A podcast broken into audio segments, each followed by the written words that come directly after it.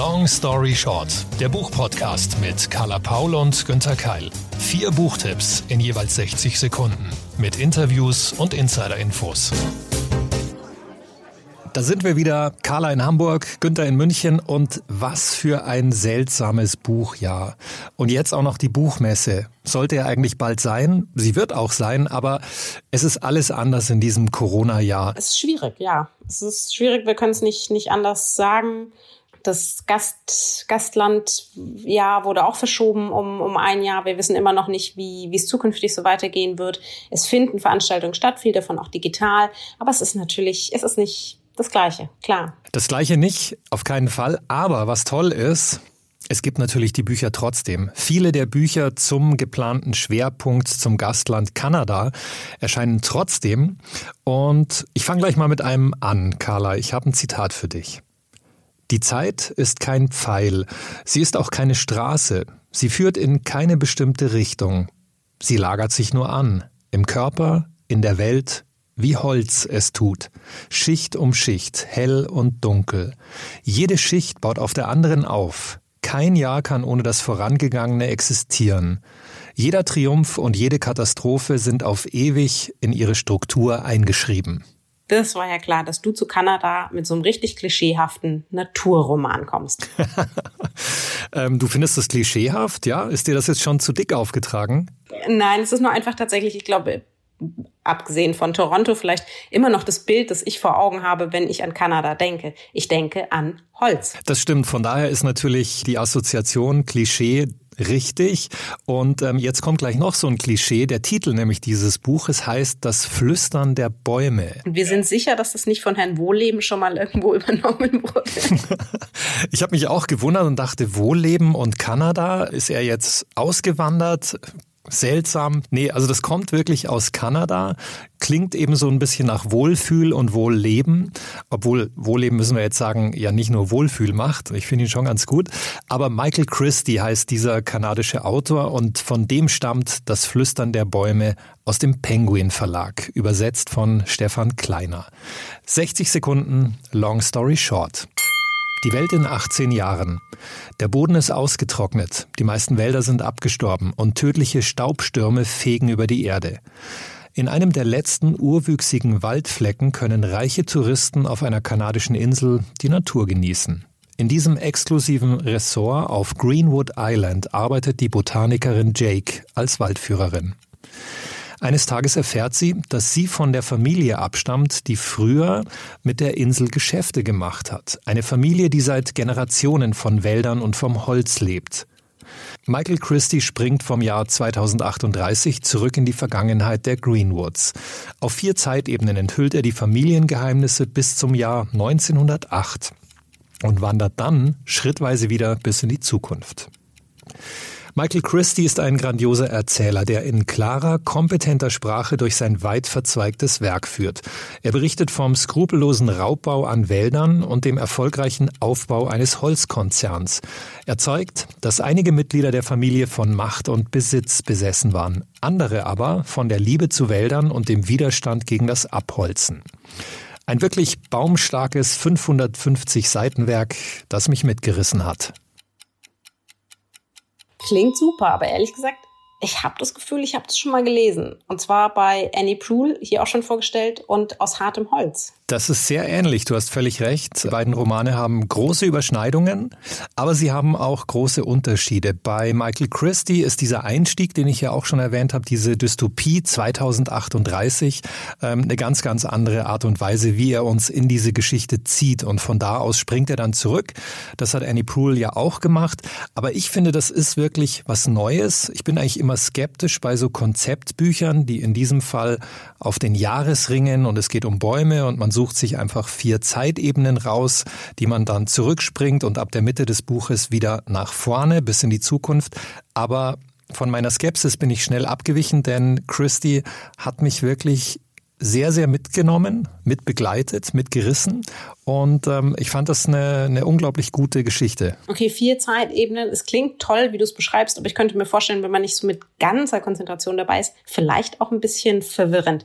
Ist es also ein Roman, der unsere ganze Aufmerksamkeit braucht oder auch tatsächlich mal was zum einfach so schön weglesen? Da gebe ich dir jetzt die klassische Jein-Antwort. Es ist ein Schmöker zum Weglesen, aber man sollte trotzdem dabei bleiben und aufmerksam sein. Denn natürlich ist es so, dass sich durch diese Sprünge, durch die verschiedenen Jahreszahlen und Jahrhunderte, da ergeben sich Zusammenhänge. Und um die sofort zu erkennen und dann wirklich mitzufiebern und zu merken, ah, okay, das ist jetzt also der Enkel von dem Unternehmensgründer und jetzt kapiere ich auch die Geschichte, die am Anfang schon angedeutet wurde, noch besser. Um das wirklich mitverfolgen zu können, musst du schon dabei bleiben. Aber ich finde, das ist auch von der Sprache her ein Buch, bei dem sich das lohnt und deswegen ist das kein, finde ich, kein Nachteil. Aber weißt du was, Carla? Wir hören einfach mal rein. Es gibt nämlich auch das Buch als Hörbuch im Hörverlag, gelesen von Schauspieler Stefan Wilkening. Das Ganze dauert 17,5 Stunden und hier ist ein Ausschnitt. Das erste Licht sickert durch die Zweige, als Jake die Pilgergruppe dieses Morgens am Ausgangspunkt des Pfads begrüßt. Heute wird sie sie unter den himmelhohen Spitzen der Douglas-Tannen und Riesenlebensbäume und zwischen granitenen und elektrisch glitzerndem grünem Moos überzogenen Feldnasen hindurch zum Primärwald führen, wo die Erleuchtung wartet. Aufgrund des angekündigten Regens ist das Pilgerdutzend in Leafskin gehüllt, den atmungsfähigen Stoff, der Gore-Tex ersetzt hat und durch seine nanotechnischen Eigenschaften die wasserabweisende Wirkung von Blättern nachbildet. Obwohl auch Jake von der Kathedrale mit einer Leafskin-Jacke ausgestattet wurde, trägt sie sie selten, aus Furcht, Firmeneigentum zu beschädigen. Sie ist schon verschuldet genug.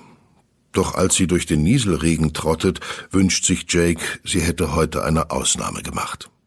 Sie hat zwar morgens vor der Arbeit einen Liter Kaffee in sich hineingeschüttet, doch Jakes verkatertes Gehirn fühlt sich wie Toffee an und pocht mit jedem ihrer Schritte schmerzhaft. In diesem jämmerlichen Zustand ist sie kaum fähig, vor Fremden das Wort zu ergreifen, beginnt aber bei den ersten Lichtungen des Primärwaldes mit ihrer üblichen Einführung. Willkommen im pochenden Herz der Baumkathedrale von Greenwood, sagt sie theatralisch, Sie stehen auf 57 Quadratkilometern. Dies ist einer der letzten verbliebenen Primärwälder auf Erden. Die Pilger zücken augenblicklich ihre Telefone und beginnen mit den Daumen auf die Bildschirme einzuhämmern. Jake weiß nie, ob sie den Wahrheitsgehalt ihrer Aussagen überprüfen, Ausrufe atemlosen Erstaunens posten oder irgendetwas anderes von der Führung völlig Unabhängiges tun. Diese Bäume fungieren als riesige Luftfilter, fährt sie fort. Ihre Nadeln saugen Staub, Kohlenwasserstoffe und andere giftige Partikel auf und atmen reinen Sauerstoff aus, der reich an Phytonziden ist, Chemikalien, die den Blutdruck senken und den Herzschlag verlangsamen. Eine dieser ausgewachsenen Tannen allein kann den täglichen Sauerstoffbedarf vier erwachsener Menschen stillen. Wie auf Kommando beginnen sich die Pilger bei genussvollem Einatmen zu filmen. Zwar darf Jake in ihrem kurzen Abriss die auf der Erde grassierenden Staubstürme erwähnen, doch die Richtlinien der Kathedrale verbieten es, ihre Ursache zur Sprache zu bringen. Das große Welten, der Pilz- und Insektenbefall, der die Wälder der Erde vor zehn Jahren überrollt und Hektar um Hektar getilgt hat. Die Pilger sind gekommen, um abzuschalten und nicht an das Welken zu denken, und es ist Teil von Jakes Job, und ihr ist durchaus bewusst, dass Jobs derzeit Mangelware sind, ihnen das zu ermöglichen. Das war also unsere kleine oder, wenn man den möchte, mit 17,5 Stunden natürlich auch unsere längere Reise nach Kanada, das Buchmesseland 2020. Und jetzt bin ich gespannt, Carla, was du uns mitgebracht hast. Auch Sprünge durch die Jahrhunderte? Sehr, sehr viele sogar. Erstmal mein Zitat. Wahrlich, ich sage euch, es gibt Zeiten, da sind Worte so glücklich am Leben zu sein, dass sie auf ihren Tafeln und Schriftrollen lachen und tanzen und springen. So war das auch mit den Worten, die ich schrieb. Sie feierten, bis der Morgen graute. Ich bin erstaunt, Carla. Worte wie wahrlich von dir, das klingt auch richtig historisch und inhaltlich scheint es um eine Schriftstellerin zu gehen, oder? Sozusagen und doch um viel, viel mehr. Es geht um eine mutige junge Frau, die für sich einzustehen lernt und deren Worte die Geschichte hätten ändern können. Welche Geschichte meinst du jetzt? Ihre Geschichte oder unser aller Geschichte? Also ich würde sagen, in diesem Fall ist beides sozusagen untrennbar miteinander verknüpft. Aber ich erkläre es dir lieber nochmal genau. 60 Sekunden, long story short. Das Buch Anna von Sumok Kid, Übersetzung Judith Schwab, erschien als gebundene Ausgabe beim BTB Verlag im August 2020. 576 Seiten. 16 Jahre nach Christus, Galiläa. Die junge Anna, 14 Jahre alt, liebt die Arbeit mit der Schrift und das Studium der Tora. Ihre große Leidenschaft ist das Leben inmitten der Erzählungen von dem, was war und von dem, was sein könnte bis ihren vermögenden Eltern die Wissbegierde der Tochter zu viel wird und sie sie verheiraten wollen. Allerdings, wir können es uns schon denken, hat Anna ihr Herz längst an einen anderen Mann verloren, an den jungen Handwerker Jesus. Eine Liebesgeschichte, die nicht nur ihr Leben für immer verändert wird. Nach ihrem Welterfolg Die Bienenhüterin hat sich Bestsellerautorin Suma Kett an ein Tabu gewagt. Sie erzählt die Geschichte der Frau Jesus nach und webt sie aus weiblicher Sicht neu. Was wäre wenn? Mit Anna hat sie eine kluge, empathische junge Heldin geschaffen, die mit ihrer Rolle wächst, die sich in einen menschlichen, realistischen Mann verliebt und die danach in das Buch Anna die Vergangenheit erzählt, wie sie uns aus patriarchaler Sicht nämlich nie zugänglich sein wird. Ein historischer Roman voller Liebe, aber auch voller feministischer Fragen, die dringend gestellt werden sollten. Finde ich klasse, das einfach mal umzudrehen. Kann man sagen, das ist so eine Art Liebesgeschichte von Jesus Christus? Genau. Also ja und auch irgendwie nein. Tatsächlich ist das Buch weit romantischer, als ich es gedacht hätte. Aber klar, es geht ja um eine Liebesgeschichte. Es geht um, um eine Beziehung. Im Original heißt es The Book of Longings, also das Buch der Sehnsüchte. Ja, das sind einmal die eher irdischen Sehnsüchte, aber es geht auch ganz, ganz viel Sehnsüchte rund ums Wissen, um Gleichberechtigung, um Aufmerksamkeit für Frauen und für eben deren Sicht auf Philosophie und Religion. Das ist ja was, was die Bibel eigentlich fast komplett unterschlägt, auch was die komplette religiöse Geschichte fast komplett unterschlägt.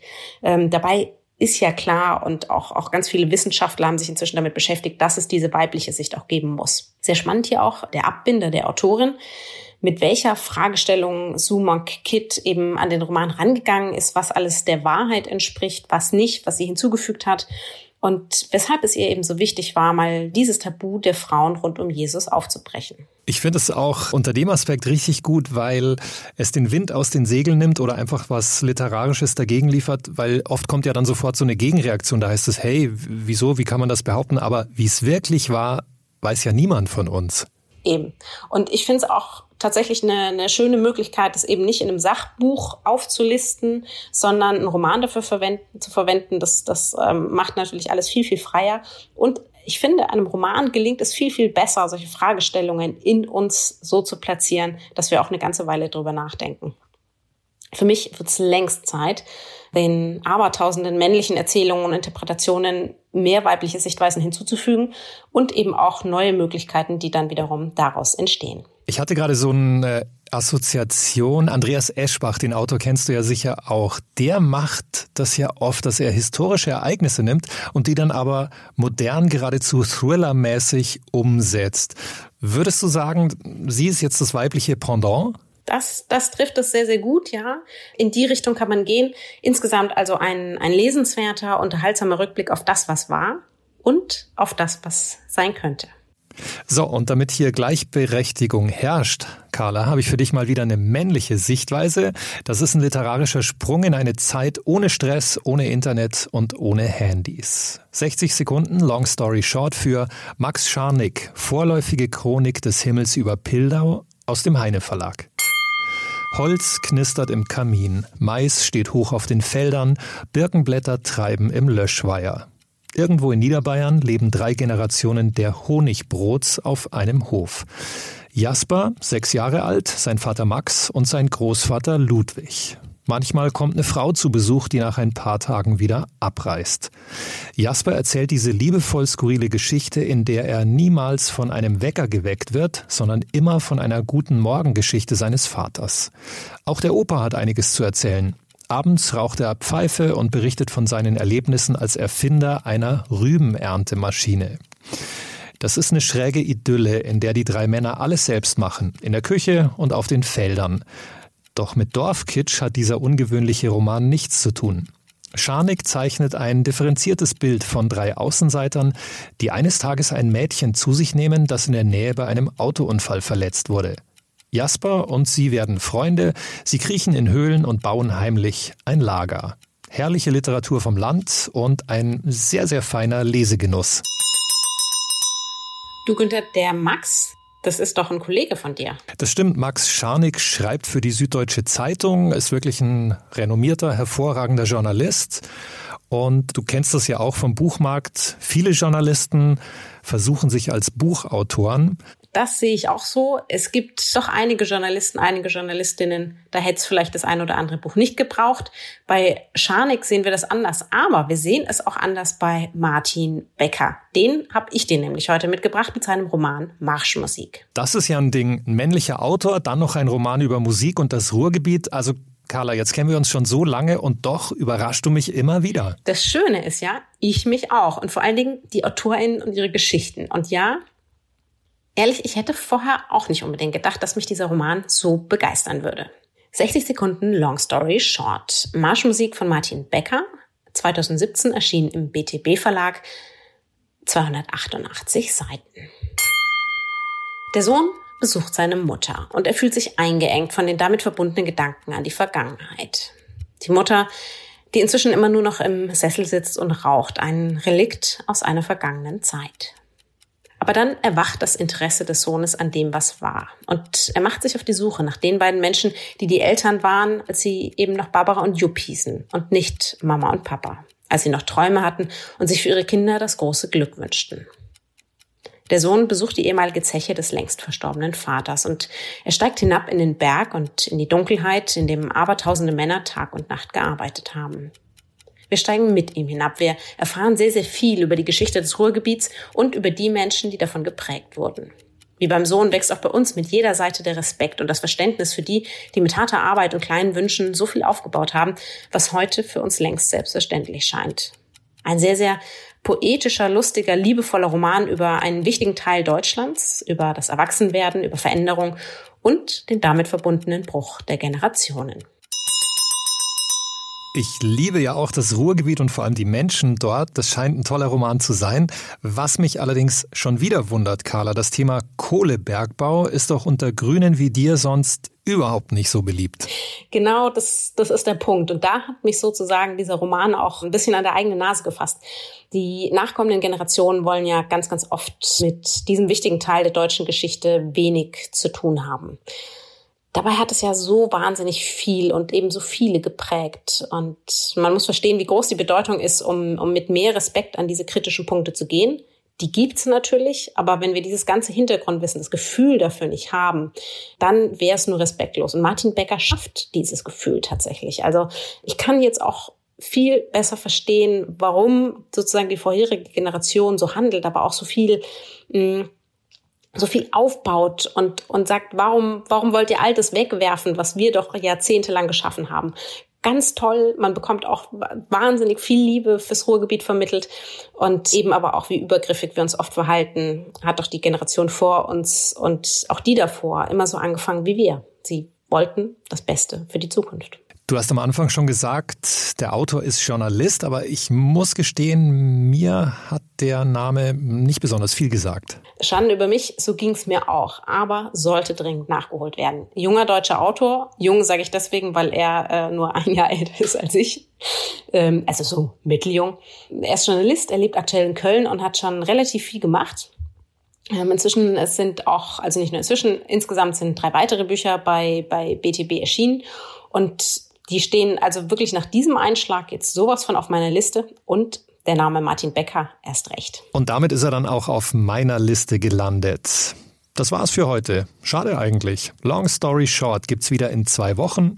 Das war's mit Carla in Hamburg, Günther in München, mit vier Büchern und wir sind bald wieder da. Alle Links und Informationen natürlich zu den bisherigen Folgen, aber auch zu den Büchern findet ihr auf www.longstoryshort-podcast.de. Zu Risiken und Nebenwirkungen lest einfach den Klappentext und fragt eure Lieblingsbuchhändlerinnen und Buchhändler vor Ort. Ihr wisst Bescheid. Wir freuen uns wahnsinnig, wenn ihr uns ein bisschen belohnt für all unsere Tipps. Schickt uns Nachrichten, wie euch die Bücher gefallen haben. Schickt uns doch auch mal Nachrichten mit den Büchern, die wir vielleicht mal vorstellen sollten. Sagt uns eure Wünsche, Lob, Kritik, was auch immer. Und im Idealfall gebt ihr uns Sternchen auf den entsprechenden Podcast-Plattformen und bewertet uns dort. Long Story Short ist eine Kooperation zwischen Carla Paul, Günther Keil und der Verlagsgruppe Random House. Happy Reading! Yeah!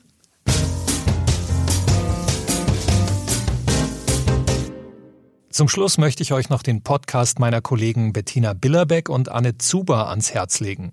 Worum es bei ihnen geht, erzählen sie euch am besten selbst. Hallo, mein Name ist Bettina Billerbeck. In meinem Podcast So Far So Good geht es ums Wohnen, denn wir sind von Schöner Wohnen. Wir, das sind Bettina Billerbeck und ich bin Anne Zuber. Anne kennen viele wahrscheinlich von ihrer Kolumne Das gewohnte Leben bei uns im Heft. Und wir reden eigentlich so über die großen Einrichtungsfragen. Es geht auch viel ums Zusammenleben bei uns. Hört doch mal rein, so far so good auf Audio Now und überall, wo es Podcasts gibt.